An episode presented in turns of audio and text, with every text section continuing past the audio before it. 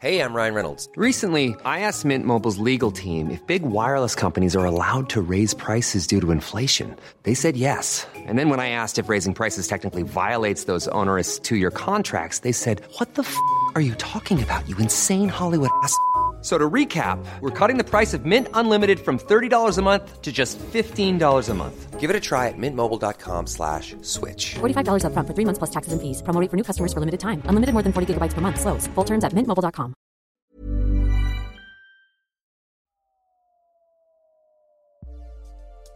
Déclic. Non masculin, moment qui détermine la compréhension d'une situation, une prise de conscience ou les deux. Salut, c'est Juliette et Sophie de 18h17 Productions et vous écoutez Le Déclic.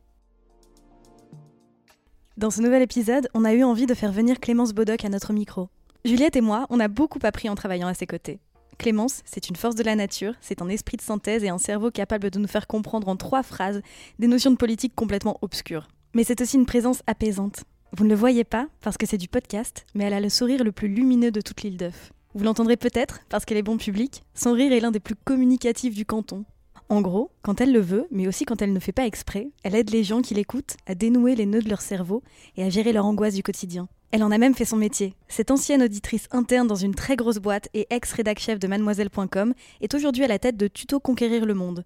Tous les jours, du lundi au vendredi, elle propose 5 émissions toutes plus brillantes les unes que les autres pour reprendre le pouvoir sur soi, sur sa vie et sur son environnement. Et comme si elle ne forçait pas déjà assez le respect comme ça, elle a prouvé une nouvelle fois son courage en faisant son coming out queer, gender fluide et pansexuel en public. C'était il y a quelques semaines, ça se passait dans la série Cher Corps sur la chaîne de Léa Bordier, et la puissance de son témoignage en a fait chouiner plus d'un. Je veux pas vous mentir, j'en suis. hein. Un coming out, quiconque a fait le sien sait. Même dans l'intimité d'un dîner familial, même quand on sait sa famille ouverte d'esprit, c'est une épreuve. Alors sur YouTube, Mazette, on a donc eu envie de comprendre comment elle avait eu le déclic de le faire, et de le faire de cette façon. Salut Clémence. Salut, c'est vraiment dur de prendre la parole après cette introduction. merci, vraiment, je suis, je suis hyper touchée, merci beaucoup. Tu vas bien? Eh ben ça va. Un déclic, ça se fait toujours dans un contexte particulier, et je te propose de revenir sur tout ce qui s'est passé en amont du tien. Clémence Bodoc, les origines, t'as grandi où, dans un quel milieu, et ce genre de choses? J'ai grandi dans un tout petit village de la campagne de Moselle. Et quand je dis petit village, vraiment, c'est... Je sais pas, euh, j'avais vraiment l'impression à l'époque que la moitié du village, c'était de la famille proche ou éloignée. Il y avait tellement peu d'habitants, on, se connaissait tous. euh, il y avait, je pense, 12 élèves à l'école. Donc j'ai été à, l'école primaire avec les 12 mêmes élèves, euh, du début à la fin. Et j'avais surtout deux frères et un cousin. Et donc j'ai grandi avec des garçons, au milieu des garçons. J'ai que deux ans d'écart avec mon premier frère. Et quand on était petit, vraiment, on était jumeaux. D'ailleurs, ça, enfin, je jouais à ça aussi euh, pour tromper ma grand-mère. C'est qu'on échangeait nos vêtements. Et ça marchait. Et ça marchait. ça marchait plus à partir d'un jour. En fait, dans ma mémoire, c'est un jour. Mais j'imagine qu'en réalité, c'était une année. Euh, je pense que ça s'est plutôt réalisé un été. Mais j'ai vraiment eu le- la sensation, le souvenir que ça s'est passé du jour au lendemain. Euh, D'ailleurs, chez mes parents, il y avait un terrain de foot. Et avec les garçons du village, avec mes frères, avec mon cousin, on jouait au foot. Quand on est petit, qu'on joue au foot, ils ont fait deux équipes avec maillot, sans maillot. Et pendant très longtemps, je pouvais être des deux équipes. Et j'ai la sensation qu'un jour, j'ai plus eu le droit d'être sans maillot. Non pas que les garçons me le faisaient remarquer, parce que vraiment, je, enfin, je pense que j'avais 7 ans, et j'ai dû faire, j'ai dû avoir ma puberté à vraiment euh, 15 ans bien frappée, donc euh, à 7 ans, vraiment, j'étais loin d'avoir de la poitrine. Mais mes parents m'interdisaient à ce moment-là de sortir sans t-shirt. Alors ils m'interdisaient aussi de sortir sans chaussures, alors que à quoi sert l'été sinon à marcher pieds nus dehors à la campagne, vraiment? Donc vraiment, je, je, je leur désobéissais sans arrêt là-dessus. Et ça les faisait, ça les énervait, mais gentiment. En revanche, cette histoire de t-shirt, ça les énervait sérieusement. Ok. Et j'ai, j'ai pas compris. À l'époque, j'ai pas compris, et j'ai toujours pas compris. Enfin, j'ai mis très très longtemps à, à comprendre, peut-être accepter leur logique plutôt que la comprendre. Mhm. Ça reste toujours une incompréhension euh, viscérale en fait. Je me souviens d'une discussion vraiment bizarre où mes parents sont mi-énervés, mi-apeurés, enfin mi-stressés, que je ne comprenne pas la, la gravité de ce que je faisais. Et Rappelons que tu avais donc Ouais, 7 ans. 7 ou 8 ans, un truc comme ça. Et c'était pas grave dans le sens où ils, ils m'engueulaient, où ils essayaient de, de me faire peur. C'était un peu, un peu euh, j'imagine, le- les parents démunis devant l'enfant qui ne comprend pas une logique élémentaire. Parce que c'était vraiment ça. C'était euh, Clémence, tu, tu es une fille ou tu es un garçon? Et je suis une fille, parce que je suis une fille, évidemment. Ok. Euh, comme, comme maman, donc. Bah oui, comme maman, je suis une fille comme maman. Ok. Et tu t'es pas un garçon comme tes frères et comme papa. Non. Ok. Donc, maman, elle met un t-shirt en été. Et tu dois mettre un t-shirt comme maman. Et pas comme les garçons et papa qui peuvent être torse nu. Et c'est là que la logique, elle, elle ne tenait plus parce que j'étais là.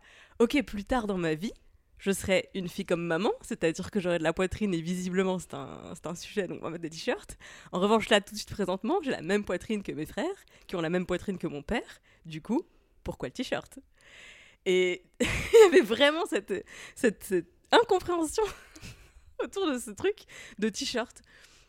C'est de l'injustice, quoi, en vrai. Mais à l'époque, je le vivais pas comme une injustice. C'est- vraiment ça. C'était, vraiment. Au départ, c'était uniquement une incompréhension. Mhm. Je me sentais pas flouée. Enfin, je veux dire, il m'interdisait de sortir pieds nus, il m'interdisait de sortir après une certaine heure, il m'interdisait de manger des bonbons pour le petit déjeuner, il m'interdisait, il m'interdisait beaucoup de choses. Donc, cette histoire de t-shirt, en fait, euh, je, je le mettais juste à la liste des interdits que les parents font à leurs enfants. Sauf que la plupart du temps, je comprenais la logique et là, je la comprenais pas. Ouais. Et c'est la première fois que j'ai accepté une logique qui n'était pas la mienne en disant, en me disant, ok, ça a l'air d'être important pour eux et le reste du monde, visiblement. Je comprends pas, mais c'est pas grave. ça me coûte pas grand chose de mettre un t-shirt. Je vais mettre un t-shirt. Mais en même temps, ils puent les t-shirts de sport. Enfin, moi, je me souviens, euh, les chasubles, là, c'est ignoble. Mais pourquoi tu crois que j'étais toujours dans la team des sans Ah maillots? oui, tu m'étonnes. Clairement, c'est pas la, c'est pas la dernière fois que t'as accepté ce genre de principe que tu comprenais pas? C'était la première. Et Ouais. après, le reste de la vie n'a été qu'une suite de choses que je ne comprenais pas et qui n'avaient pas de sens. Alors, comme beaucoup d'enfants, quand tu poses des questions, je me suis souvent entendu répondre Tu comprendras quand tu seras grande, ou bien T'es trop jeune pour qu'on t'explique ça. Et c'est vrai qu'en grandissant, plein de questions que tu poses et qui restent en suspens finissent par trouver les réponses. Mais il y avait des questions qui restaient sans réponse, ou des logiques qui ne qui s'appliquaient toujours pas. Du genre? Je pense que c'était surtout dans mon rapport et dans ma relation aux autres. Mhm. Euh, toujours dans ce, ce contexte de ok petit village de Moselle après je- sans transition énorme collège de Moselle de mémoire on était à 900 élèves euh, donc 450 en demi-pension donc il y avait des des créneaux pour aller à la cantine parce que c'était enfin je pense qu'on était je pense que la capacité de la cantine pouvait pas absorber plus de demi-pensionnaires que ce qu'on était donc c'était vraiment euh, c'était vraiment très chargé donc tu passes de euh, 12 personnes avec laquelle tu as fait toute ta scolarité à cette énorme foule anonyme et donc plein de nouvelles rencontres, plein de nouveaux gens, etc. Et euh, il y avait cette fille. Il y avait cette fille qui avait son casier au-dessus du mien. Encore une fois, un gros collège, donc on était à genre 3 par casier. Et je me souviens que j'étais cette frustration en me disant, mais à un casier près, on aurait partagé un casier et j'aurais eu des raisons de lui parler de savoir qui elle était, d'où elle venait, etc. Donc, j'ai, comme elle était le casier au-dessus du mien, quand on se croisait, j'avais quand même fini par dire bonjour et tout. Bah, Tout de même, vous êtes peu. voisine, quoi. voisine de casier. Mais je rigole, je, je rigole même pas, je glousse. Parce qu'en vrai, j'étais pas timide. Avec Ouais. personne, j'étais jamais timide. J'étais euh, Hermione Granger au premier rang, donc j'étais pas timide avec les profs. Euh, je me suis présentée à environ toutes les élections de délégués de toute ma scolarité. Et t'étais élue? J'ai gagné la plupart, ouais. Ah, bien joué. Ah, Il y en a une que j'ai perdue, on a refait l'élection. J'étais le baron noir avant l'heure. Spoiler alerte. Euh, j'étais j'étais pas timide en fait Euh, j'étais pas timide avec les garçons à un âge où bah, la plupart des filles euh, Ouais, se comportaient un peu euh, comme des oiseaux de basse-cour avec les garçons C'est les Qui- hormones, juge pas. Hein voilà, mais de leur côté, les garçons se comportaient comme des, des singes, des rustres, enfin toutes sortes d'animaux sauvages avec les filles. Donc bon, voilà, j'étais un peu au milieu de cette jungle. Et, et je- moi, je me reconnaissais pas en, en fait dans ces rapports sociaux. C'est, je me sentais un peu, enfin même complètement à part. Mais il y avait cette fille avec laquelle j'étais timide. C'était trop bizarre. Et sur le coup, est-ce que tu te disais, euh, bon, assez clairement, j'ai un crush? Non, bon, pas du tout. Mais pas du tout, parce que, T'es timide comme ça, sans raison? bah, enfin, je savais pas pourquoi j'étais timide. Ouais. Je pense que c'était. C'est encore un truc que j'ai mis dans la case des choses qui n'avaient aucune logique et que je comprenais pas. Mais je pouvais pas avoir un crush sur elle parce que c'était une fille et que moi j'étais une fille. Et que du coup, bah, quand j'avais des sentiments comme ça pour un garçon, ok, c'était un crush, j'étais amoureuse. Mais pour une fille, c'était pas ça. Parce que ça n'existe pas. Enfin, je sais pas, c'était pas. Parce qu'en fait, oui, c'est aussi ça quand tu grandis à la campagne. J'ai vécu la même chose. Il y a très peu de représentation queer en fait dans le quotidien.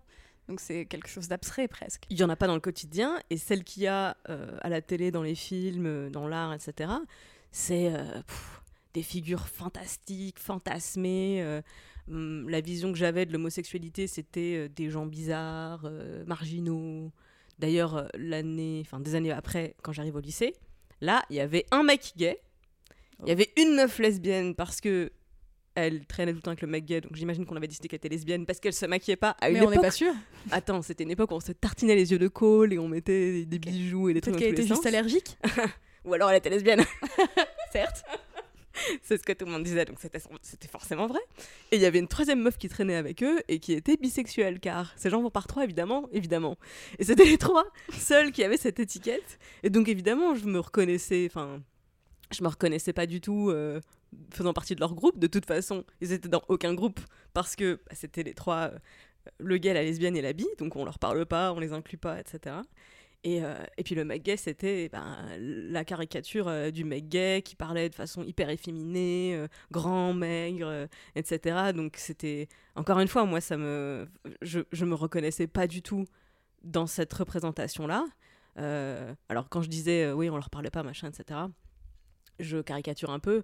La vérité, c'est que la dernière année, il y a une année où ils étaient dans ma classe, donc on est quand même devenus potes. Mhm. Encore une fois, moi, je suis timide avec personne, donc euh, voilà.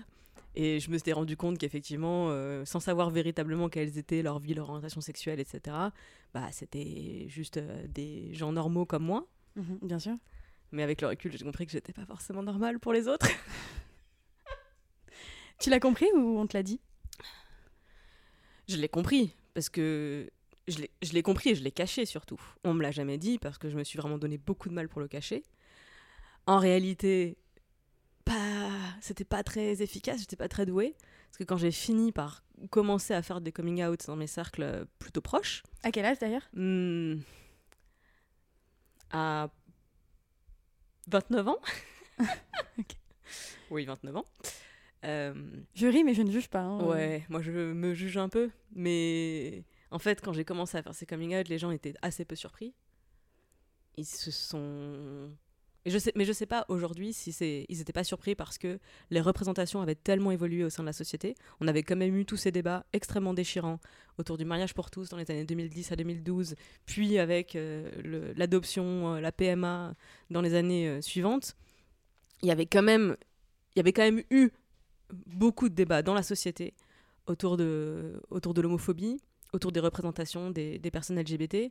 Donc je sais pas si finalement ma famille, mes amis, c'est des, des gens qui euh, ont toujours su que j'étais un peu différente, ou si c'est le fait que leur propre vision de euh, l'homosexualité a évolué, que finalement, oui bon c'est pas grave en fait, c'est pas, c'est pas un sujet, c'est pas quelque chose de... C'est ni surprenant ni pas surprenant, c'est... C'est normal. C'est passé crème alors dans tes cercles proches? Euh, c'est une, une question difficile parce que non, c'est pas passé crème. Mhm.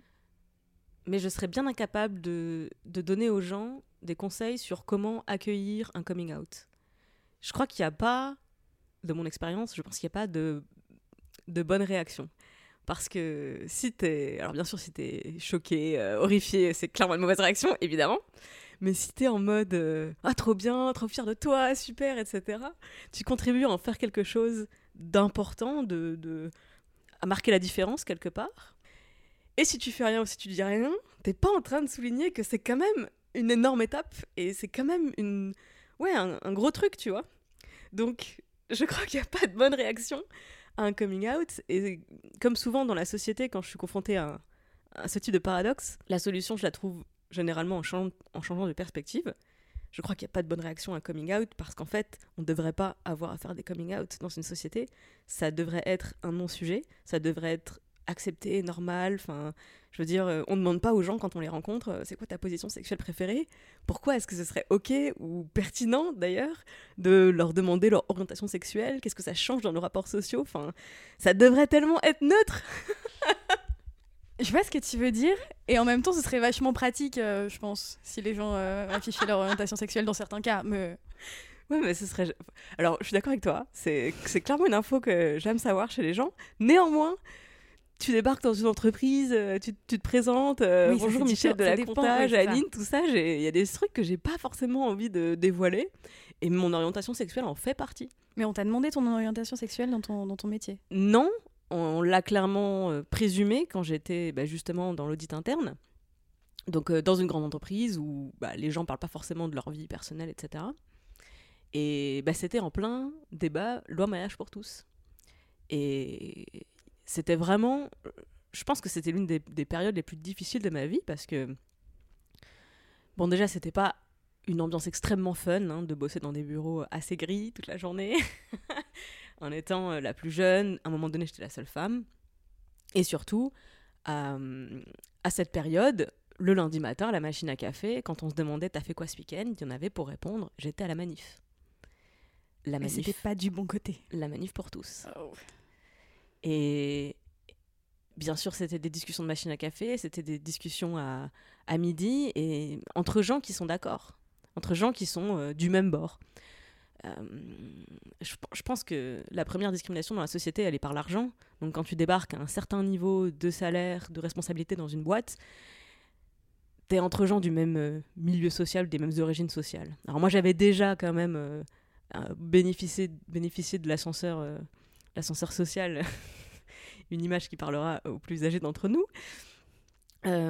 Parce que j'ai. C'est, pas mes milieux d'origine, hein, j'ai clairement gravi des échelons en arrivant là, aussi jeune, surtout à Mhm. cette époque.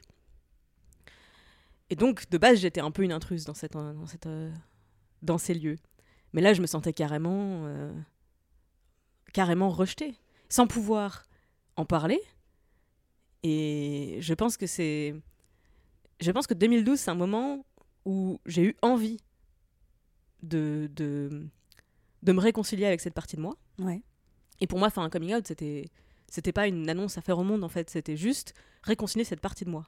Comme j'aime euh, les gens indépendamment de leur genre et de leur sexe, j'avais un peu décidé avec moi-même que, puisque j'aime aussi les hommes, qu'est-ce que je vais me faire chier à me coller une étiquette, à me différencier quand je vois le poids de la norme et le poids de la différence.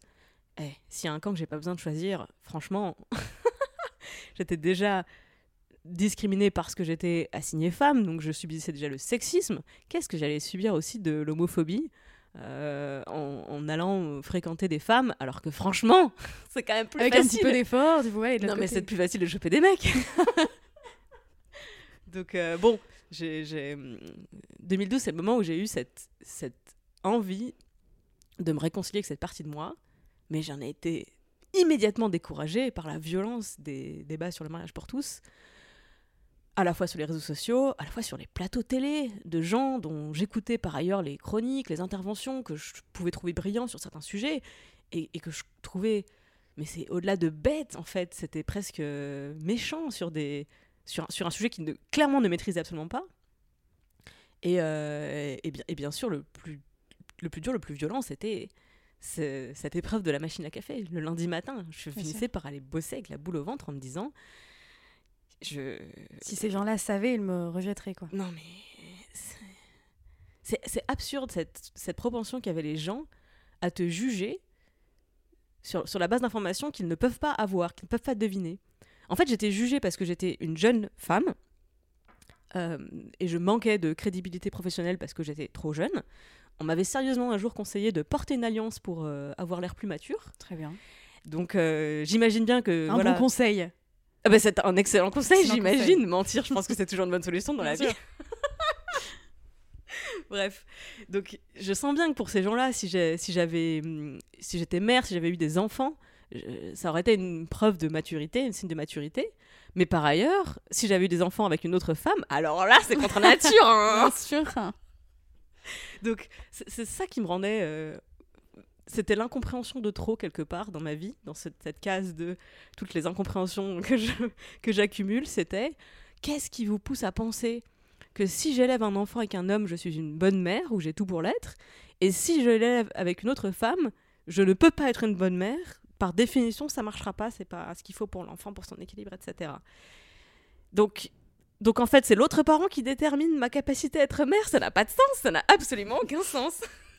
Euh, J'ai envie de revenir un petit peu euh, en arrière. Euh, en fait, je voulais savoir comment on passe de je mets des guillemets pour citer je ressens un malaise à je sais que mon malaise vient de là, de mon or- orientation sexuelle et de mon genre. Je crois qu'il n'y a pas eu de transition. C'est un malaise qui a toujours été là, mais il était grandissant Ok. et je le mettais en sourdine. Mhm. On a tous des problèmes dans la vie, on a tous des trucs qui nous, qui nous gênent, qui nous dérangent, qui nous empêchent de nous épanouir. Moi j'avais ça, j'avais d'autres problèmes aussi, euh, de rapport au corps, de complexes, comme, beaucoup, de, meufs, ouais. Donc euh, quand tu passes ton été à complexer parce que t'as trop de gras sur le bide, euh, mon non coming out quelque part, hein, c'était vraiment le cadet de mes soucis parce que c'était quelque chose d'invisible alors que mon corps c'était un truc visible. Donc il plein de il y a eu plein d'étapes dans ma vie où j'avais des problèmes plus graves.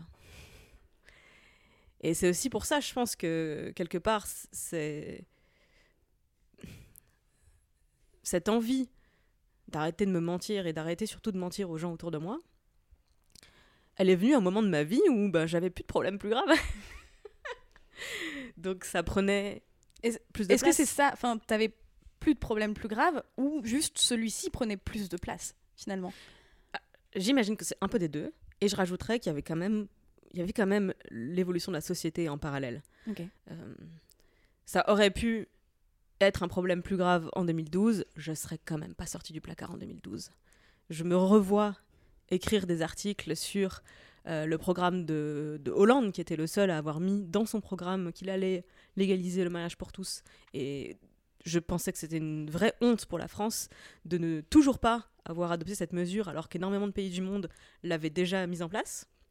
Ça nous mettait dans le même panier que des régimes euh, dictatoriaux, pas du tout démocratiques, des, des théocraties. Enfin, vraiment, j'avais honte pour euh, le pays des Lumières euh, que, j'avais tant étudié dans mes cours de sciences politiques. J'avais honte qu'on n'en arrive pas à, ça.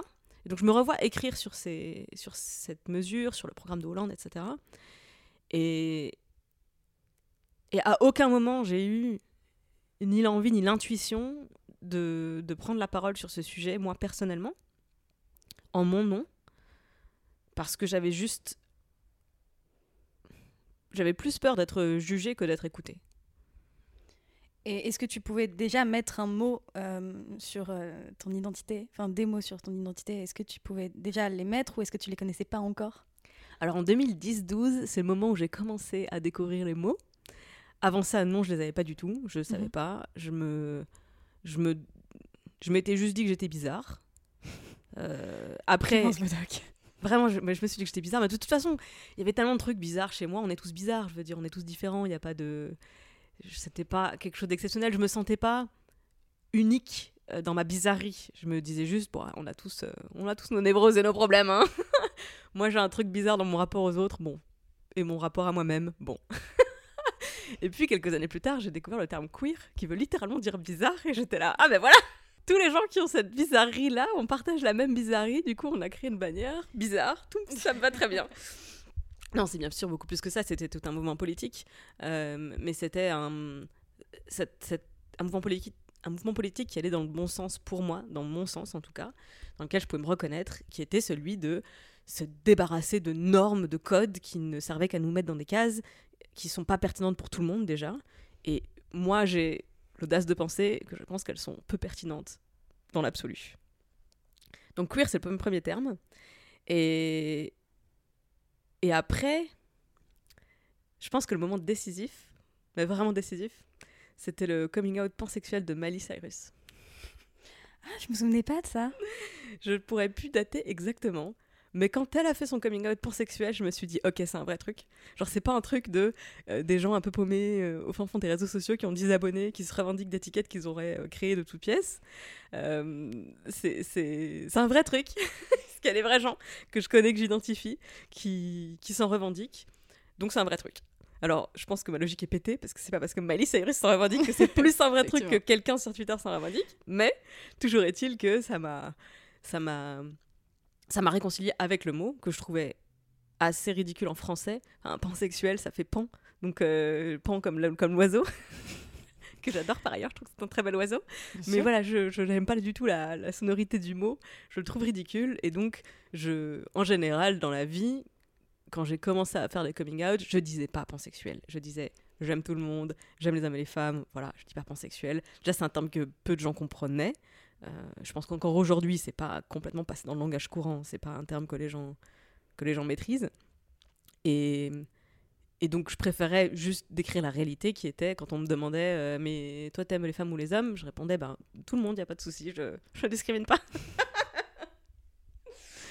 et le dernier terme, donc gender fluide, qui décrit mon identité de genre, celui-là, je l'ai découvert encore plus tard. Alors, je l'avais déjà vu passer, hein, mais toujours dans, une, dans un lexique très fouillis, de plein de termes dans tous les sens. Et, quelque part, je pense que c'est la partie de mon identité que j'avais le moins, moins réfléchi, que j'avais moins regardé. Je pense que c'est la partie de mon identité que je, que je considérais la moins pertinente. Parce que justement, vu que toute ma construction intime de rapport au genre, c'est que le rapport au genre qu'on m'a inculqué dans la société n'a pas de sens, j'ai pas cherché à la remplacer par quelque chose qui avait du sens. Je l'ai juste expulsé de ma vie. Euh, je, depuis que je commence à en parler, j'ai une métaphore pour l'expliquer. En fait, c'est comme si, depuis toute petite, on m'avait dit Regarde, tu vois, ça c'est des garçons, ils sont bleus. Ok, bleu, je vois. Euh, ça c'est les filles, elles sont roses. Yes, ok.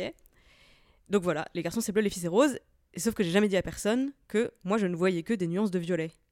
Et un peu comme les daltoniens ne sont pas bloqués au feu rouge, parce qu'ils ont bien compris qu'en haut c'était vert, en bas c'était rouge ou l'inverse, je sais pas. Mais euh, j'ai quand même fait la différence dans ma vie entre les violets foncés et les violets clairs. Mhm. Bon, c'est juste que il y a des gens, j'arrive pas forcément à voir leurs nuances au, premier abord, mais c'est pas bloquant, ça n'empêche pas de leur parler. Et puis d'ailleurs, quand je leur parle en leur euh, les adressant de la mauvaise couleur, donc les mauvais pronoms, ils me reprennent, ils me disent Ah non, par contre, moi je suis violet foncé. Ah ok, désolé, pas de souci. Voilà, fin du drame. et moi-même, bah, je me voyais pas toujours dans la même nuance de violet. Mais bon, euh, comme on se voit pas euh, tous les jours avec la même lumière au fond des yeux, les mêmes reflets dans les cheveux, enfin je sais pas, c'était un truc changeant, mais comme je trouve que nos apparences changent énormément, nos caractères, nos, nos humeurs changent énormément, bah voilà, moi, le genre, c'était un truc de plus qui changeait dans la panoplie de tout ce que je suis. Et hum, j'ai pas cherché à, à mettre un mot là-dessus, à remplacer le concept de genre que, que je ne comprenais pas par quelque chose d'autre. Après, effectivement, quand je me suis renseignée et que j'ai lu, euh, le, enfin, j'ai découvert le concept de gender fluide, je me dis, ok, je suis donc pas seule. Encore une fois, pour moi, le seul intérêt de, de m'associer euh, à ce terme, c'est juste de reconnaître et de dire à d'autres, on n'est pas seul, on est plusieurs, on est plusieurs personnes, plusieurs êtres humains, plusieurs individus, à vivre cette sensation étrange de changer de couleur, sens métaphorique, de changer de couleur euh, selon, je sais pas, alors je crois qu'il y a des gens, ça change du jour au lendemain. Moi, toi, c'est pas, le cas, c'est ça? Moi, c'est pas du tout mon cas. Moi, ça change par grande période. Ok. Euh, ça se voit, je pense, si on va stocker mes photos sur Facebook. Ne faites pas ça, merci. De toute façon, elles sont privées. Moi, je peux y aller par contre. mais, tu, mais en plus, on a travaillé ensemble. en fait, je connaissais déjà. Tu me, tu me vois très bien sur euh, certaines époques de ma vie. Alors, j'avais plus de poids, j'avais les cheveux beaucoup plus courts, j'avais un style vestimentaire beaucoup plus oversize, j'avais des énormes hoodies euh, dans lesquels je me cachais. Et hum, c'était des stratégies inconscientes de ma part pour transformer mon corps ou le masquer parce que ben, j'ai un passing hyper féminin. Donc le passing, s'il y a des gens qui ne connaissent pas le terme, ça veut dire, c'est en gros, c'est l'apparence physique. Là, quand on me voit, si on me croise dans la rue, là, maintenant, tout de suite, euh, je, suis, je suis une femme parce que c'est ce que je dégage. On me, je reprocherai pas à quelqu'un de me mégenrer alors que clairement, sous tous aspects, je suis une femme. Et donc, quand je migre sur le spectre du genre et que j'allais vers le masculin, je pense que inconsciemment, j'altérais mon apparence physique pour me détacher au maximum de la perception du féminin. Et je me souviens d'une scène un peu étrange dans un restaurant. Alors je devais être à un moment donné avec la tête rasée, euh, j'avais vraiment pris beaucoup de poids, euh, je devais avoir mes, les poignets dans le plâtre parce que je m'étais blessée. Et je suis au restaurant avec mes parents et la serveuse me prend pour un homme, me parle au masculin.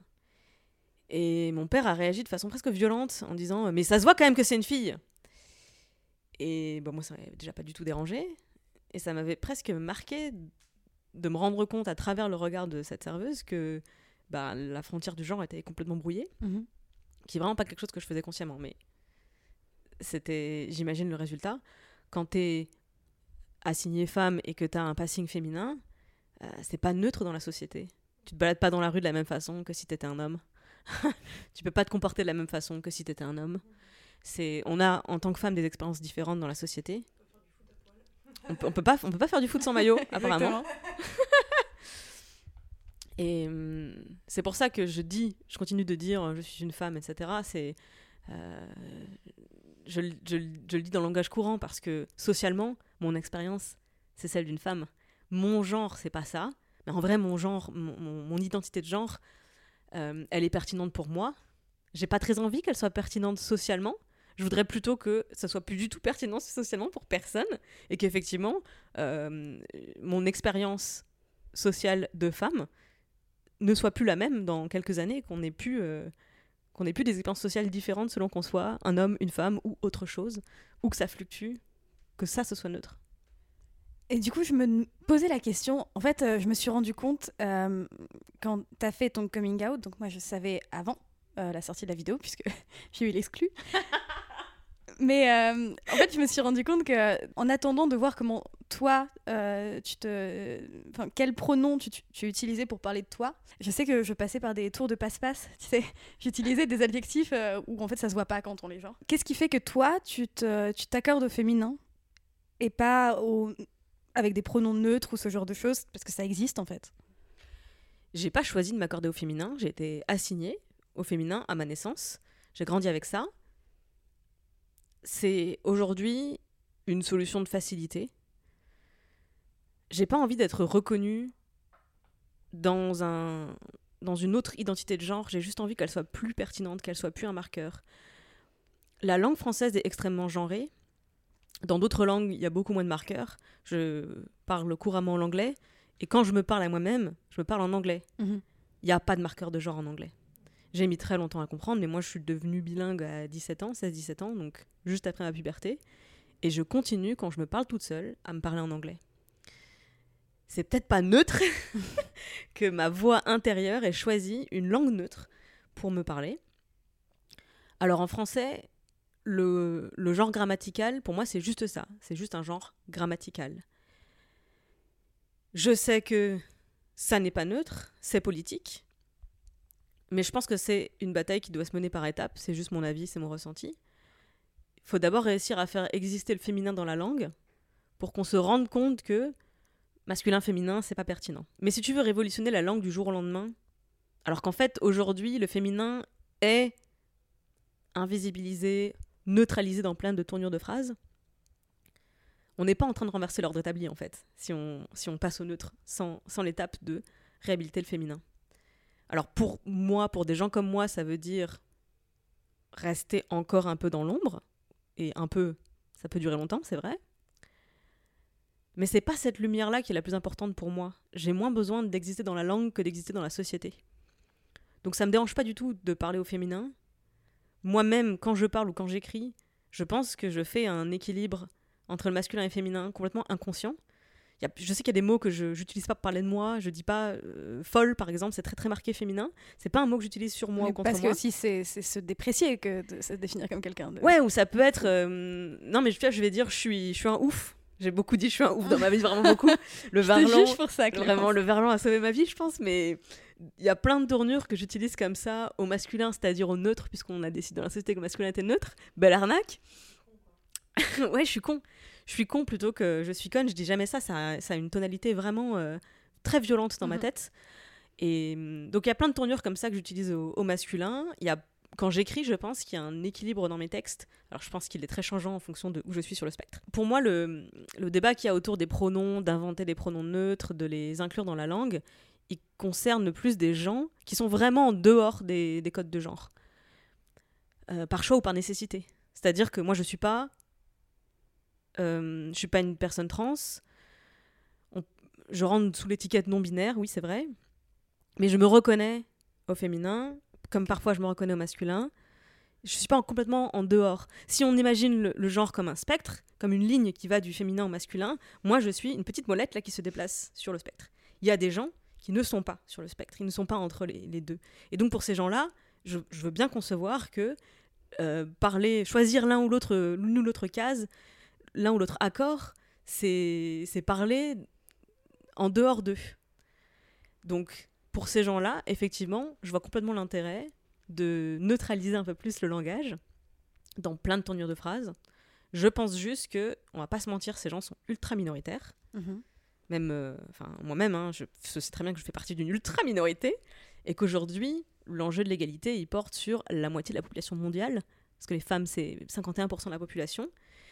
Et avant de mener un combat pour l'inclusivité de tous et toutes, tous les genres dans la société, moi, je mets la priorité sur euh, l'intégrité physique des gens, parce qu'aujourd'hui, les femmes sont tuées, violées, mutilées en raison de leur sexe, en raison de leur assignation à la naissance, pas de leur identité. Si tu nais dans je ne sais pas quel pays où tu es excisé, euh, mutilé, euh, violé, euh, en, prise de guerre, etc., t'es pas perché si tu dis que t'es gender fluide. ça va pas marcher. T'es assigné femme à la naissance, ta vie est déterminée par ça. Donc c'est cette détermination-là que je, que je veux combattre, c'est tout ce qui est, tout ce qui est euh, associé à cette détermination. Pour moi, ça c'est un combat prioritaire. Ça veut pas dire que le reste est moins important, ça veut juste dire que je pense qu'il est moins urgent. Euh, tu as réutilisé le terme spectre? Et, euh, et en fait, ça m'a rappelé. euh, C'est une question que je me pose, ça va peut-être paraître ultra naïf. hein. Euh, mais est-ce que tu crois qu'on peut être gender fluid toute sa vie sans le savoir? Je veux dire, je reformule. Est-ce que tu penses qu'il y a des gens qui ressentent le décalage que toi t'as ressenti sans réussir à mettre les mots dessus? Je vais aller plus loin. Je pense que si notre société était pas aussi strictement genrée, je pense que les je pense que le genre aurait aucune importance. Donc en fait, je pense que je serais pas gender fluide en fait. Ce serait juste je sais pas, ça n'aurait juste aucune importance. Euh, je- j'ai les cheveux- au naturel, j'ai les cheveux châtain clair, OK? J'ai toujours pensé que ça n'existait pas châtain clair en fait. Il y a des gens blonds et il y a des gens bruns. Et puis il y a plein de gens qui ont des couleurs de cheveux plus ou moins claires là entre les deux. Bon. Attends, moi je suis rousse et je, je me mets où, pardon? Alors voilà, toi t'es rousse par exemple. C'est ça? T'es pas sur mon spectre des châtains clairs. Et bon, châtain clair, c'est un peu une, une casse bullshit, je veux dire. Tout ce qui n'est pas blond ou brun, c'est châtain clair. on s'en fout, ça change pas le cours de mon existence. C'est pas une identité. Dire quand on me demande ma couleur de cheveux, que je réponds châtain clair et qu'on me dit bah non, t'es blond vénitien, je vais faire bah t'es, toi t'es bigleux, c'est pas grave. Mais ça, ça, ça me blesse pas. C'est un non-sujet, c'est un non-débat, ça n'affecte absolument rien dans la société. Le roux, c'est pas neutre, effectivement. T'es harcelé scolaire quand t'es, quand t'es rousse parce que bah, les enfants, ils ont plein de préjugés sur les roues, etc. C'est à cause de notre odeur, c'est pour ça. Euh, sans doute, mais ça n'arrive pas aux gens châtain clair. hein.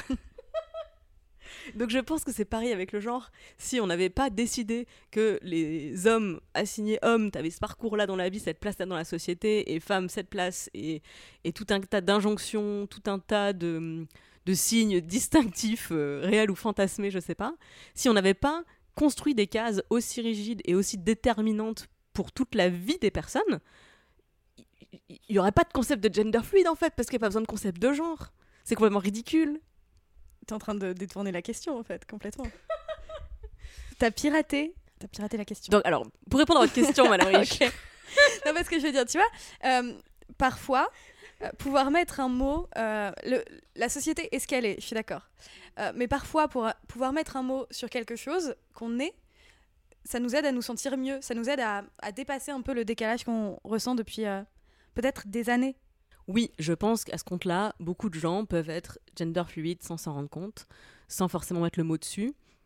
Si j'avais pas eu ce mot, j'aurais continué à penser que j'étais un garçon manqué quand je grandissais, et puis une fille bizarre à l'adolescence, et puis une adulte paumée ensuite.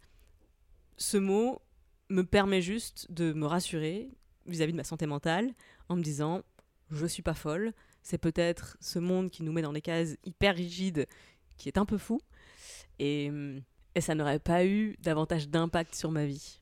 Et donc, au printemps dernier, Léa Bordier euh, fait un appel euh, pour euh, recevoir de nouveaux témoignages dans Ch- Cher Corps. Et là, Qu'est-ce qui se passe dans ta tête? Un coup de folie. Ouais, Je croyais que t'étais pas folle, Clémence Bodoc. Quand Léa Bordy a commencé à faire des charcors, j'en ai regardé plusieurs. Et j'ai commencé à avoir cette idée de. Je me suis dit, si un jour je suis prête à en parler publiquement, euh, j'ai envie que ce soit sous ce format-là. Bon, à l'époque, euh, je travaillais quand même dans un magazine féminin et je pense que ça aurait été politiquement compliqué, que j'allais prendre la parole ailleurs plutôt que sur le site pour lequel je bossais. Mais j'avais vraiment pas envie de faire ça sur le site pour lequel je bossais, parce que je voulais justement pas personnaliser. euh, oui, enfin personnaliser ma fonction en fait. J'étais rédac chef, je dirigeais une équipe, je dirigeais une ligne éditoriale, je l'incarnais à plein de niveaux, mais surtout celui des idées. Et ça, c'était quelque chose de vraiment très très intime. Et je voulais pas le mélanger au travail éditorial que je faisais sur le site. Donc ça, c'était de base une réserve très ferme sur pourquoi j'en ai jamais parlé sur le site. Et, en avril, quand j'ai vu l'appel à témoins de Léa, j'étais pas au, au top de ma vie. Et j'étais même sous anxiolytique à ce moment-là. Ce qui explique que j'ai complètement pété un câble et que je lui ai écrit. Et vraiment, je pense que je lui ai écrit, elle a répondu en disant Mais grave, on s'est vu, et si on s'était pas vu, je me serais dégonflée. Parce qu'entre le moment où je lui ai écrit et le moment où on s'est vu, je me suis dit Mais qu'est-ce qui te prend? Ça va pas ou quoi? J'avais une vraie réserve. Euh, J'avais une vraie réserve qui était un très bon ami à moi m'avait dit Ne te marque jamais. Je lui ai dit Je viens de Moselle, lui aussi venait de Moselle, et c'est une région qui a été déchirée par plusieurs guerres mondiales, très marquée par la barbarie. Moi, j'ai un grand-oncle qui a été dans les camps euh, euh, résistant. Il était résistant et il a été torturé, etc. Enfin bref. Donc euh, j'ai un souvenir, j'ai une mémoire viscérale de tous ces événements. Et tous ces événements me renvoient à ceux dont les hommes sont capables en cas de grave crise vis-à-vis de celles et ceux qu'ils jugent différents d'eux. Et enfin, pour le dire plus clairement, pendant la Deuxième Guerre mondiale, il y a eu le génocide juif, et parmi les gens qui étaient euh, euh, ramassés pour être, euh, pour être tués, il y avait les juifs, il y avait les homosexuels, il y avait une tripotée d'opposants politiques et de, de minorités, mais il y avait les homosexuels aussi. Et cet ami m'avait dit ne te marque jamais. C'est quand même une grosse barrière à dépasser, du coup, de faire ça. Et ce qui m'a décidé, c'était justement cette responsabilité politique. C'était de me dire, je, je sais ce que ça coûte sur le plan personnel. Et justement, je suis à un moment de ma vie où je suis prête à en payer le prix. Et j'ai de plus en plus conscience de ce que ça peut apporter à d'autres que de partager ça. Donc, d'une certaine façon, tu t'es un peu sacrifié pour les autres. J'aime pas trop ce terme, j'aime pas le terme de sacrifice. C'est plus, c'est plus un esprit de responsabilité. Euh, quand je dis que j'étais prête à en payer le prix, ça veut pas dire que euh, j'allais morfler et que, euh, allez, j'allais prendre une balle pour les autres. Non, payer le prix, ça veut dire, il peut y avoir des conséquences. J'en mesure certaines, je les mesure pas toutes, mais je suis prête à les assumer. Et c'est pas qu'une question de courage, c'est aussi une question de moyens. C'est-à-dire qu'à ce moment-là, j'ai une communauté, j'ai une tribune, j'ai, euh, je peux me défendre. Voilà, je suis pas une anonyme en 2012 en plein euh, débat sur la loi mariage pour tous qui sort sur son compte Twitter à 300 abonnés pour faire un coming out et derrière peut-être subir une vague de harcèlement euh, traumatisante. Je donc c'est pas qu'une question. C'est pour ça que je n'aime pas parler de- d'esprit de sacrifice ou de martyr. C'est parce que quand je dis que j'étais prête à assumer des conséquences, je savais aussi que j'étais à un stade de ma vie où j'étais prête. J'étais prête à assumer les conséquences en fait. Donc, c'est pour ça que tu as choisi ce moment précis. C'était une question d'opportunité. C'était clairement le fait que Léa fasse un appel à témoignage pour Chercor où je me suis dit, ok, en fait, si tu vas pas maintenant, t'attends quoi? Euh, Et je me suis rendu compte à ce moment-là que oh, j'étais juste en train de repousser le truc pour euh, continuer dans mon petit déni personnel très confortable.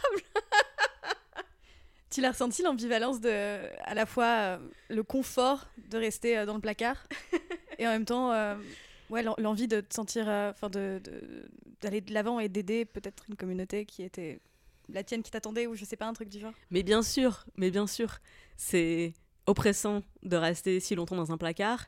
Et en même temps, c'est confortable un placard. Bah oui, c'est chauffé, il y a des coussins partout. ouais. voilà, t'es bien, t'es protégé, il peut rien t'arriver. J'avais fait, j'avais fait un témoignage anonyme sur internet pour les 5 ans de la loi mariage pour tous. Et le titre c'était 5 ans après, je suis toujours dans le placard, mais la porte est moins lourde à pousser. Et juste ça, c'était assez. C'était une situation confortable. C'est-à-dire que en 2010-12, si je rencontrais des meufs, non. Enfin, pourquoi me faire chier alors que j'aime aussi les mecs? Restons simples. Alors qu'après les années 2013, 14, 15, j'étais beaucoup plus dans un état d'esprit de bon, si je rencontre des meufs, je peux pousser la porte du placard pour dire by the way, Rentre dans mon placard yes. Voilà. Et si en face c'était ah non désolé, oh, c'est pas grave, je referme doucement la porte jusqu'à la prochaine occasion. voilà, c'était c'était confortable. Et donc oui, j'étais à fond dans cette ambivalence de on est bien là où on est. Pourquoi se faire chier? Je disais dans l'introduction, c'est déjà hyper dur euh, de faire un coming out en privé. Et toi, tu l'as fait en public sur YouTube. Pourquoi? Ah mais c'est l'inverse, c'est plus simple. Je pense qu'en privé c'est beaucoup plus dur. Je pense que sur euh, le faire publiquement, c'est pour moi c'était infiniment plus simple. Quand je l'ai fait, quand j'ai commencé à faire des coming out à des proches, mais j'étais tétanisée. Je peux être insultée et rejetée par des gens que j'ai jamais rencontrés, que je connais pas, qui vont me traiter de tous les noms sur internet. Pff, franchement, ça ne me touche absolument pas. Mais quelqu'un de proche, avec qui tu as grandi, pour qui tu as de l'estime, qui change de regard sur toi, sur la simple sur la simple base d'une information qui en vrai change pas grand chose dans ta juste- relation Ça change euh, leur vision de qu'ils avaient pour toi en fait Ouais. d'avenir, ce genre de choses. Enfin, Ouais. Mais oui. Et quand quelqu'un a une réaction négative c'est un rejet de toi de ce que tu es de quelque chose que tu peux pas changer. C'est pas pour rien que j'ai planqué en fait. C'est parce que c'est quelque chose que je peux pas changer. Donc comme j'ai quand même passé la plupart de ma vie à être un caméléon et à m'adapter à toutes sortes de situations toutes sortes de contextes justement mon arme mon bouclier contre la violence du monde c'était je m'adapte. Et que ça c'est un truc que je pouvais pas changer pas adapter. Du coup je l'ai caché quand tu fais un coming out à quelqu'un de proche et que la personne réagit mal, c'est la pire violence. C'est vraiment la pire violence. C'est la pire violence que j'ai vécue moi Et personnellement. ça t'est arrivé donc. Ça m'est arrivé.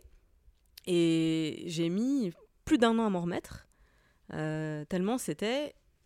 Enfin, c'était lunaire. Et je, je sais que la personne n'était pas homophobe, que c'était pas un, un rejet de type Ok, je savais pas que t'étais quelqu'un de. Ah Bah, des rétro tu vois c'était pas quelqu'un de la manif pour tous qui me, qui me haïrait par principe. Non, non, c'était, c'était juste, je pense, de l'incompréhension et moi j'ai ressenti une forme de déception, comme si c'était, comme si le fait que je sois en couple avec une femme m'enlevait quelque chose ou enlevait quelque chose. Et euh, c'était, vraiment, c'est la, c'est la pire violence que j'ai, que j'ai vécue. Et j'ai mis plus d'un an à m'en remettre. Je pense que cette relation ne sera jamais réparée.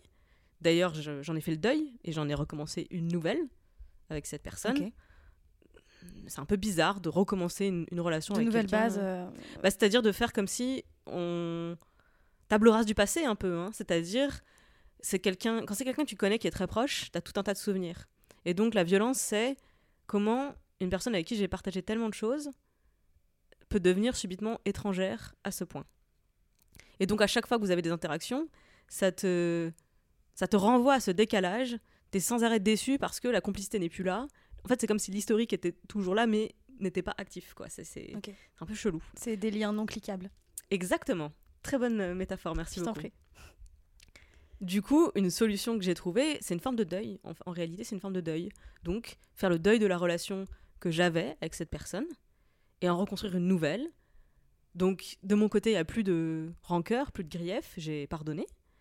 Et de son côté, par contre, il n'y a, il y a plus non plus ces liens non cliquables de mon côté aussi, en fait. Donc, il n'y a Mhm. plus tout un, tout un historique. Bah, c'est pas grave, on s'en reconstruit un avec des nouveaux souvenirs, avec une nouvelle complicité qui est forcément moins forte parce qu'elle est plus récente. Mais en fait, quand c'est les gens que t'aimes, c'est il y a une base socle qui est inattaquable. C'est pas c'est ce qui peut changer, c'est juste ça, c'est la complicité, la proximité, la confiance, euh, le fait que bah oui, c'est quelqu'un à qui avant je disais beaucoup de choses, aujourd'hui j'en dis beaucoup moins. progressivement de plus en plus, voilà, parce que cette personne s'ouvre plus à moi et moi réciproquement. Mais on a, on a remis les compteurs à zéro à ce moment-là. Mais il n'y a aucun moyen de contacter un développeur ou une développeuse pour, euh, pour mettre euh, des liens sur. euh, Ça s'appelle des psys. Oui, Et exactement. Quelque chose que tu apprends en thérapie, c'est que tu peux pas changer les autres, tu peux que te changer toi. Donc, je veux bien dire à cette personne, tu devrais faire une thérapie.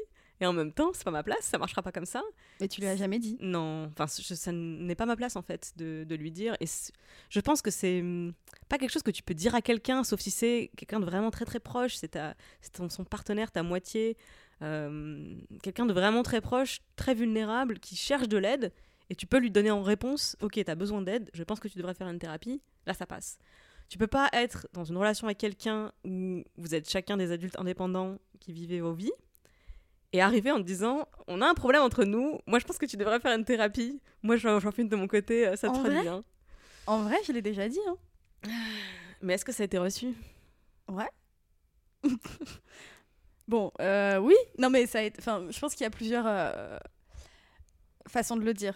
C'était. euh, je pense que tu peux le, tu peux le dire de manière très apaisée et, et dans une discussion qui est Mhm. presque un peu proche. Mais je pense que c'est là tout le problème de la complicité qui n'est plus là, ou de la confiance réciproque qui n'est plus là, c'est qu'il y a des choses qui sont plus entendables et qui pouvaient l'être avant dans d'autres circonstances. Ok. Et cette vidéo, au fond, quand tu l'as fait, tu l'as fait pour prendre ta part de responsabilité publiquement, mais est-ce qu'il n'y a pas aussi un, lien, un pont vers ces personnes-là? Je pense qu'il faut d'abord faire les choses pour soi dans la vie, parce que sinon, effectivement, t'es un martyr. Donc, je l'ai d'abord fait pour moi, effectivement, parce que ça me coûte trop de faire des coming out. C'est c'est trop flippant. C'est. Ouais, c'est trop flippant en fait. Donc, quand j'ai eu l'opportunité d'en faire un une bonne fois pour toutes, et de laisser Internet faire sa magie, et bah, les gens qui verront sauront, et les gens qui verront pas, ben, c'est sur Internet, ils pourront aller voir. ça me décharge du... de la nécessité de le faire euh, de le faire trop souvent auprès de, auprès de gens à qui j'ai vraiment pas forcément envie de, de, de confier une, une telle part d'intimité. Parce que c'est sur Internet, c'est partagé, donc il y a... Bien sûr que c'est hyper intime, je veux dire, euh, déjà je suis à poil dans cette vidéo, enfin, en lingerie, je Pas voudrais pas, complètement. je voudrais pas aguicher les internautes, mais euh, en lingerie, excellente lingerie d'Elise Francis, je cite. Et surtout, je, je pleure toutes larmes de mon corps. Euh, la vidéo qui reste, c'est une quinzaine de minutes. On a tourné une heure, je crois. Ouais. J'ai vraiment beaucoup pleuré pendant cette vidéo, donc euh, mise à nu, mise à nu, à tous les sens du terme. Et la vidéo, en fait, donc là, elle est sortie en décembre, donc c'est finalement hyper récent. Euh, ça a changé quoi pour toi de le révéler Dans ta tête, dans ton corps, dans ton apparence? Tout ça? Je vais faire une réponse en deux parties. Fais comme chez toi, vraiment. Deux parties, deux sous-parties. Euh, ça n'a strictement rien changé. C'est-à-dire que vraiment, ça n'a rien changé. Tout ce dont j'avais peur, ça ne s'est pas produit. Vraiment, ça n'a rien changé. T'avais peur de quoi? Euh, de réactions négatives, de réactions de rejet, de recevoir euh, des insultes, des de menaces, Bon, des anonymes sur Internet, hein, parce que le- l'espace commentaire est ouvert. J'avais peur de voir des mentions sur Twitter, des gens qui euh, enfin, se moquent, ridiculisent, enfin, ce genre de choses. J'avais peur de recevoir des messages de proches qui l'auraient du coup découvert comme ça. Euh, et que ce soit des messages d'incompréhension et de euh, mais euh, ça va pas de faire ça sur internet euh, qu'est-ce qui te prend? C'est n'importe quoi parce qu'en plus c'est des concepts qui sont des concepts qui sont complètement inconnus de la plupart de mes proches je pense hein. c'est c'est pas c'est pas leur lecture du soir donc j'avais un peu peur de ce type de réaction Offre-leur le livre à Noël, peut-être. Ah. Un livre ou des livres. tous les ans j'offre euh, des livres de, de- des autrices qui sortent de nos, de nos cercles, hein, des féministes. euh, des, des, bah, par exemple, il y a une année, j'ai offert Les culottés, euh, tome 1 euh, à ma mère, tome 2 à sa sœur, tu vois, genre, allez. Mais qui sont des féministes pragmatiques, comme je les appelle. hein, C'est-à-dire que c'est quand même des femmes qui ont mené euh, leur carrière et vie de famille de, de front. Et donc, un, un féministe, un féminisme très euh, pratique, et même pas forcément théorique, notamment sur tous ces concepts liés au genre et à la, et à la sexualité, qui n'étaient pas de leur, euh, de leur époque, de leur génération. Donc ça n'a rien changé et ça a tout changé. Ah.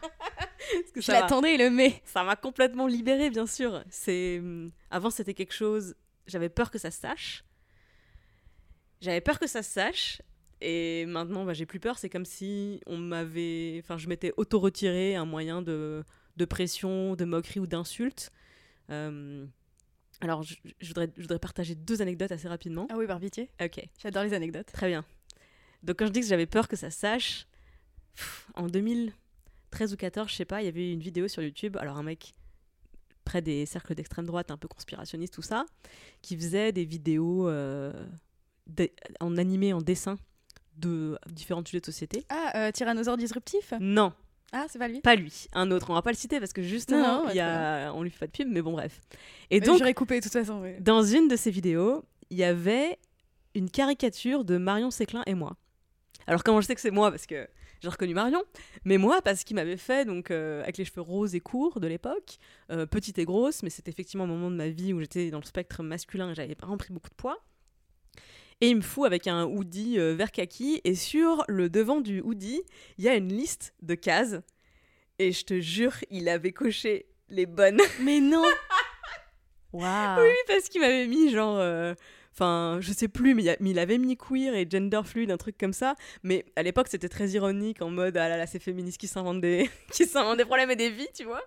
Et je me souviens avoir vu, avoir fait pause pour, parce qu'il fallait faire pause pour voir Bien ce qu'il y avait écrit sur le hoodie, tu vois. Et j'étais là, comment ce mec qui n'est clairement pas quelqu'un que je fréquente, que je connais, on n'a pas d'amis en commun, enfin bref, il me connaît juste par mes écrits sur internet dans lesquels je parle évidemment jamais de ces thématiques-là en témoignage, toujours sous des angles politiques.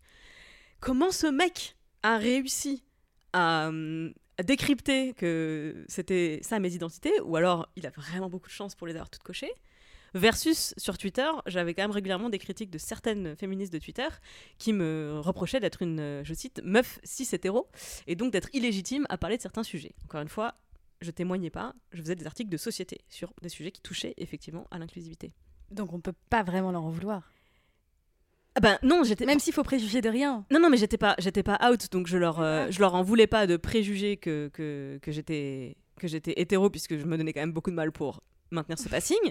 En revanche, ça me frustrait qu'elle euh, délégitime complètement mes articles, ma prise de parole, au motif que elle me jugeait pas concernée par le sujet. Alors qu'en fait, mes articles, c'était pas des témoignages, c'était pas une parole de concerné que j'amenais, c'était euh, de, la pédagogie, de la critique, du commentaire, de, phénomènes d'actualité, de sujets de société. Et je, alors, je dis pas, je dis absolument pas que j'ai raison sur tout.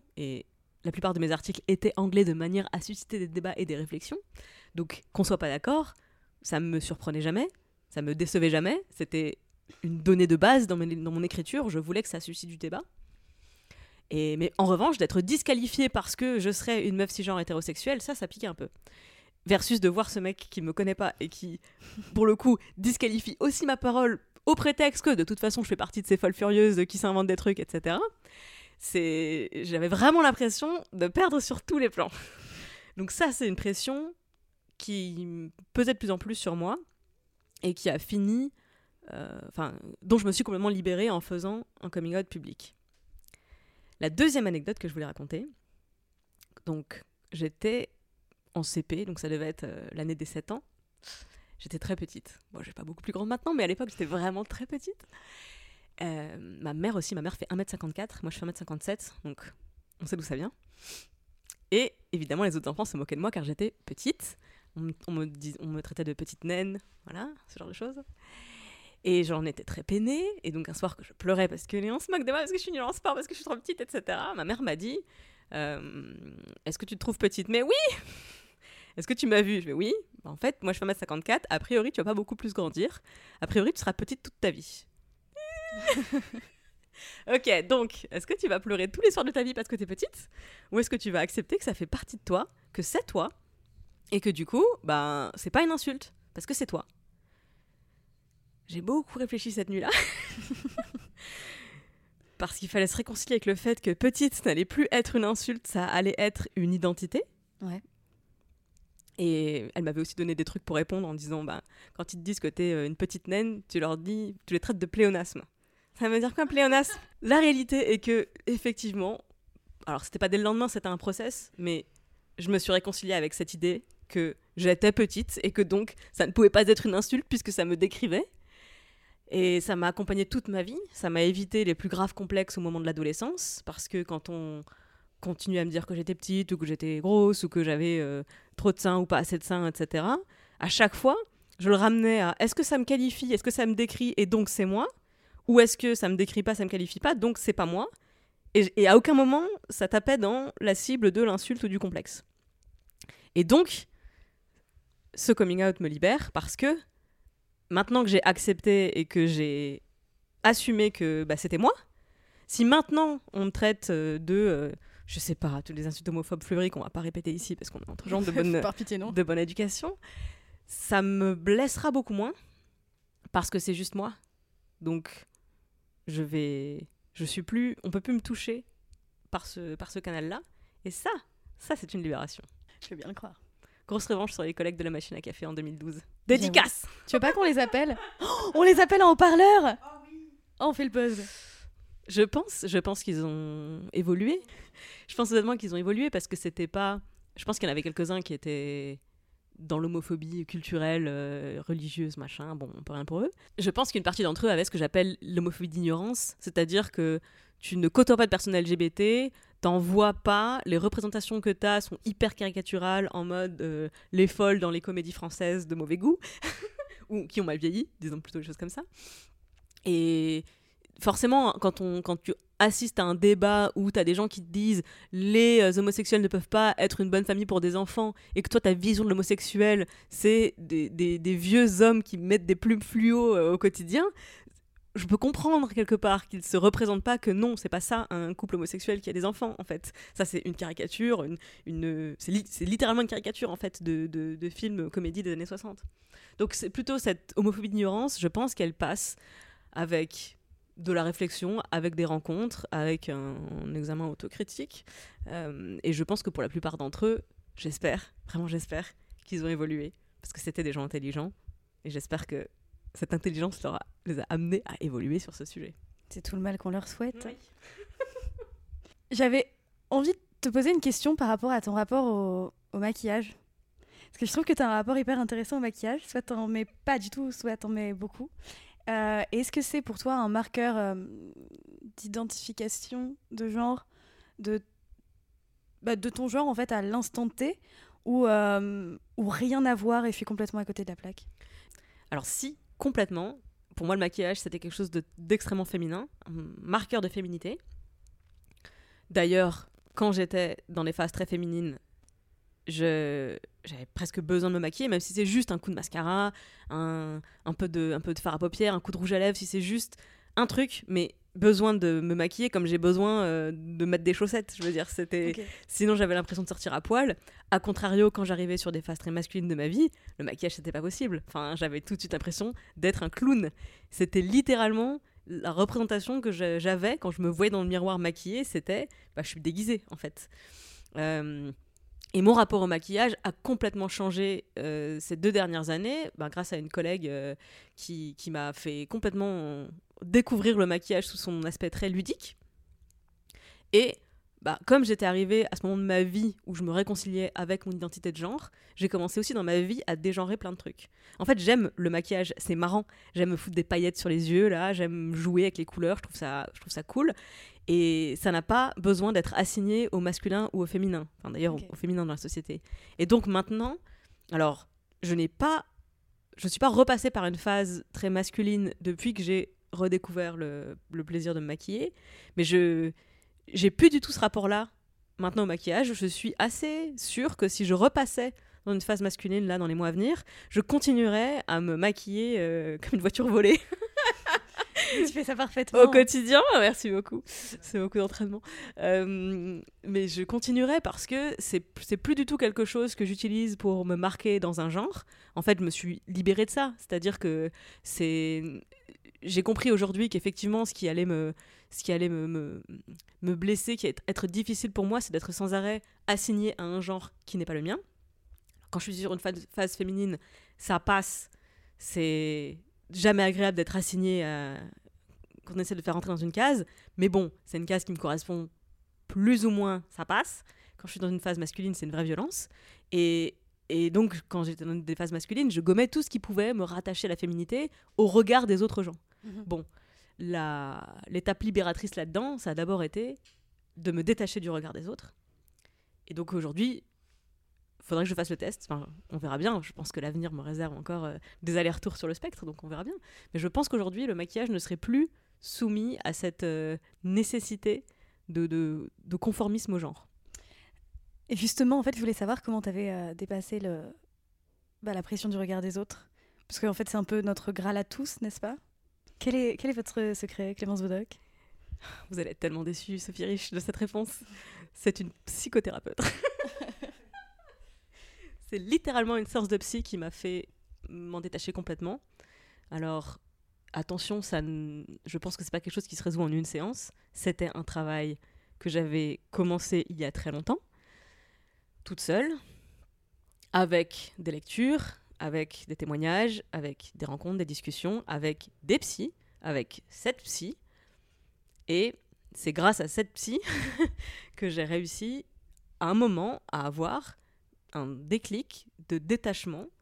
Et je suis désolée, ça tient en une phrase, hein, mais le jour où tu comprends que le regard des autres ne t'appartient pas, que le regard des autres appartient aux autres, c'est comme si j'avais trouvé l'interrupteur pour monter une palissade entre le regard des autres et moi.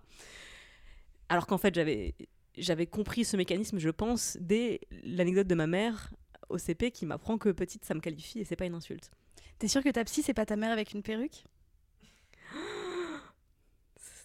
Attendez, attendez. Non, non, Tu parce fait un que- malaise? Non, non, elle, elle habite trop loin, elle peut pas être au même endroit au même moment. C'est sûr que non, c'est Ok. sûr que non. Parfait. J'aurais eu peur de bouleverser ta vie. quoi. Plot twist, c'était elle depuis le début. Mais je pense que quand t'es mère, t'es obligée d'être un peu psy. Enfin, je veux dire, éduquer des enfants, c'est les accompagner, comprendre ce qui se passe dans leur tête, les guider au mieux. Donc, euh, je voudrais qu'on ait un peu plus de respect pour ce que font les mères, ce qu'ont fait les mères jusqu'à présent, notamment, sans aucun accompagnement spécifique, sans aucune formation. On passe pas de diplôme pour être parent. Euh, par contre, tout le monde te juge quand tu n'as pas des enfants parfaits. Et comme j'ai encore jamais rencontré une mère avec des enfants parfaits, ça fait beaucoup de femmes jugées alors qu'elles font de leur mieux. Est-ce que tu as eu des retours de gens euh, que tu as aidé, enfin que ton témoignage a aidé? À peu eu- près 400 000 en fait. quoi. Ah oui, j'allais dire beaucoup de retours de beaucoup de gens. Les commentaires sous la vidéo, déjà. J'ai eu énormément de messages sur mon compte Instagram. J'ai eu plein de messages, des commentaires sous une photo que j'avais postée pour, euh, pour relayer la vidéo, mais aussi pour remercier Léa. Et j'ai eu plein de messages privés. J'ai eu quelques mails aussi. Et, et j'ai pas fini, en fait, parce que j'ai eu une énorme vague en fait, de messages au moment où la vidéo est sortie dans les semaines suivantes. Moi, à ce moment-là, j'étais pas euh, au top de ma forme pour d'autres raisons. Et j'ai à cœur de reprendre la parole sur le sujet. Je le disais tout à l'heure, j'ai fait ça aussi parce que je sais que ça peut aider des gens. C'est pas pour ensuite ignorer tous les messages, répondre à personne et passer. euh, Débrouillez-vous avec vos vies et vos problèmes. Je vois ce que tu veux dire Mhm. et en même temps je suis pas d'accord. Vas-y, développe. Déjà, ton témoignage en soi, c'est une façon d'aider les gens. Tu donnes des, des clés pour se sentir mieux, pour s'accepter. Et, euh, et c'est déjà beaucoup. Et est-ce que c'est te rendre service à toi que de te charger la mule à te mettre la pression à répondre à tout le monde? Non, absolument pas. Et c'est pas dans ce sens-là que je l'entendais. C'est pas dans le sens répondre à des cas individuels. C'est plutôt, vu le nombre de messages que j'ai reçus, il y a, il y a quand même plein de sujets qui se rejoignent. Ouais. Et c'est l'idée, c'est plus de rebondir sur les thématiques qui sont abordées Ok, très bien. à travers ben, de nouvelles vidéos, des publications, des podcasts. En tout cas, de continuer à aborder le sujet. Là, pour l'instant, c'est comme si j'avais fait ce coming out en décembre et depuis. C'est un non-sujet total, j'en ai pas du tout reparlé. Il y a des gens qui m'ont posé des questions sur Instagram suite à un appel à questions que j'ai fait, et je leur avais dit ok, je vais y revenir. En fait, j'y suis pas revenue.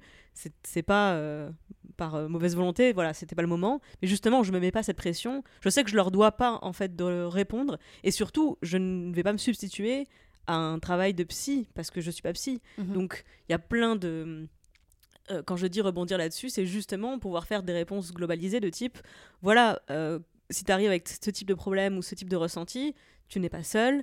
Euh, une piste de solution, c'est de faire une thérapie. À des inconnus, ça marche super ce genre de conseil. Parce que je les, enfin, ils peuvent pas penser que je les juge parce que je les connais pas. Donc euh, il y a cette distance qui est, de, qui est établie. C'est plutôt ce genre de, de rebond-là que j'ai l'intention de faire. Mais en fait, ce podcast, ça en fait partie. J'aurais pas accepté de venir et d'en parler si j'avais l'intention de laisser cette vidéo existait d'elle-même.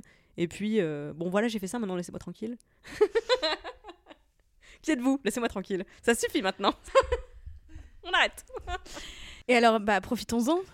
Tu dirais quoi aux gens qui euh, s'apprêtent, ou qui ont envie de le faire, ou, ou qui s'empêchent de faire leur coming out, quel qu'il soit, euh, de quelque façon que ce soit Je refais la question. hein. c'est bon, je peux y aller. J'attends que tu, finisses pour, faire pour répondre. Bah, vas-y, bah, fais-toi. Mais arrête de m'agresser. tu faisais un, tu faisais un hum. Oui, je réfléchissais. Je monte bien, à cette ça podcast pour savoir que les hum, quand quelqu'un parle par-dessus, c'est chiant. Chut, je réponds. C'est terrible, hein Oh là là Ok. On va faire d'un montage où tu racontes n'importe quoi. Ça va être extrêmement compliqué en post-prod, mais on va le faire. Vous allez détruire ma carrière. Je dirais quoi aux gens qui sont dans cette situation? La première chose que je dirais, c'est vous ne devez un coming out à personne. Il y a tellement de moments dans ma vie où j'ai eu la sensation, surtout ces dernières années, que soit c'était un devoir de rester dans le placard pour pas déranger, pas blesser, pas décevoir. Ça, c'était complètement pété comme, euh, comme logique. Et il y a d'autres moments où j'ai eu la sensation de devoir un coming out parce que quand même, moi j'avais la parole, moi j'avais une audience, et je prenais pas la parole sur ce sujet. Et je pense que la, une des meilleures décisions de ma vie, en tout cas une, une décision qui me rend très fière, encore aujourd'hui, c'est de ne pas avoir cédé à cette pression. Alors j'ai un peu plus cédé à la pression de tais-toi pour pas faire de vagues, c'est vrai, mais c'était pas ça l'élément décisif. Et c'est le deuxième conseil que je donnerais. Le jour où tu es prête à le faire, tu le sais. Je voudrais pas trop généraliser, mais je suis assez confiante sur ce point. Je pense que tu le sais quand tu es prête à faire quelque chose. Ah, Mais attends, ça c'est vraiment le truc que tout le monde sort pour n'importe quoi. Genre, quand t'es vraiment amoureux, tu le sais. Quand t'es prêt à faire ton coming out, tu le sais. Et quand t'es prêt à manger des chips, tu le- bah, ça oui, tu le sais. C'est pas le cas apparemment. Non mais Je pense que c'est vrai, néanmoins. C'est-à-dire que ça fait partie des grandes vérités de l'existence. C'est c'est aussi simple que ça, parfois. Je, je, j'ai une grande maxime, là, dans mes podcasts, où je dis il faut accepter la complexité du monde, et faut aussi, et pas mais, et il faut aussi accepter que parfois, la réponse est simple. Et je suis désolée pour, pour ce sujet-là, comme pour beaucoup d'autres. Je pense que c'est aussi vrai pour la première fois, en fait, le premier rapport sexuel. Je me souviens...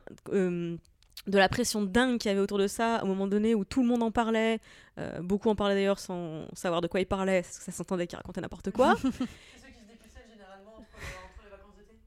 c'est ça. Enfin bref, je me souviens de toute cette pression, et je me souviens, encore une fois, c'était vraiment un déclic à ce moment-là, c'était, il y a une fille dans une discussion entre meufs qui a dit, moi ça y est, je suis prête, euh, le prochain, euh, c'est décidé, je passe à la casserole. Et il y a rien qui est dans cette phrase. Elle commençait par moi ça y est, je suis prête sur un, un ton d'autoconviction, ce qui voulait dire qu'elle n'était pas convaincue puisqu'elle avait besoin de se convaincre. Le prochain, donc qui n'existait pas, c'est-à-dire que un, un homme inconnu, vu que ça, ça allait être le prochain. Ok, très bien, tu prends des risques. hein. Et je passe à la casserole cette expression. J'avais 17 ans, c'était en dans les années 2003 3-4 Je peux mettre un bip si tu veux. Oh là là, ça, ça remonte. Mais déjà à l'époque, j'avais aucune notion féministe à cette époque. Je savais que l'expression passer à la casserole, c'était pété. Et ce moment-là, quand je l'entends dire cette phrase, moi j'ai compris, ok, je sais pas si je suis prête ou pas, mais en tout cas, ça c'est pas bien. Ça, ça me va pas comme, euh, comme paradigme. Donc en fait, je vais pas décider de quand est-ce que je vais être prête. Ça, je, je vais le savoir. Quand ça viendra, je le saurai. Et de mon expérience, vraiment, ça s'est passé comme ça en fait. Je, je l'ai su à un moment donné dans ma vie où je me suis dit, ok, maintenant j'ai envie de niquer.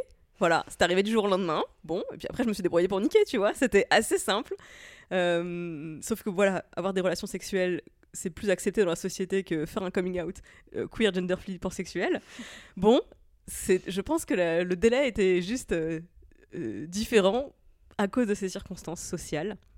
Je rêve d'un monde où toutes ces circonstances sociales nous donneront beaucoup plus de liberté et vraiment beaucoup moins de pression. Très bien. en fait, j'ai envie de terminer là-dessus, mais il y a une dernière question. Mais c'est la dernière, promis. Si la personne que t'étais avant ton déclic te voyait aujourd'hui, elle penserait quoi, en vrai T'es en roue libre. T'es en roue libre, vraiment. je pense qu'elle dirait ça parce que la personne que j'étais avant, c'était une contrôle fric. Il faut tout contrôler, tout maîtriser. Et là, je suis passée à un, un tout autre paradigme dans lequel je contrôle plus grand chose, je sais pas ce qui va se passer, mais j'en ai plus peur. T'es plus une contrôle fric Oh, bon, il y a toujours la contrôle fric qui sommeille en moi, mais elle a perdu le contrôle, ouais. Waouh. Je pensais que ce serait terrible, que ce serait flippant, que ce serait paralysant à plein de niveaux. C'est exactement le contraire. C'est libérateur. Bah merci Clémence. Merci Sophie.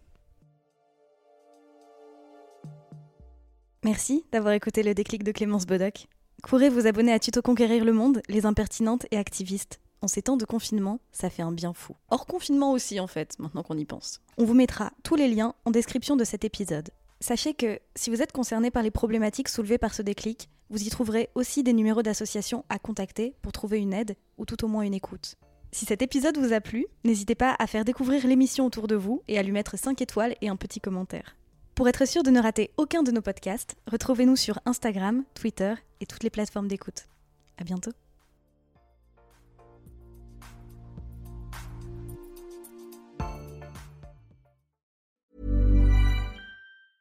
Even when we're on a budget, we still deserve nice things. Quince is a place to scoop up stunning high-end goods for 50 to 80% less than similar brands. They have buttery soft cashmere sweaters starting at $50, luxurious Italian leather bags, and so much more.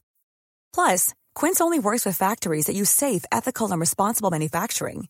Get the high-end goods you'll love without the high price tag with Quince.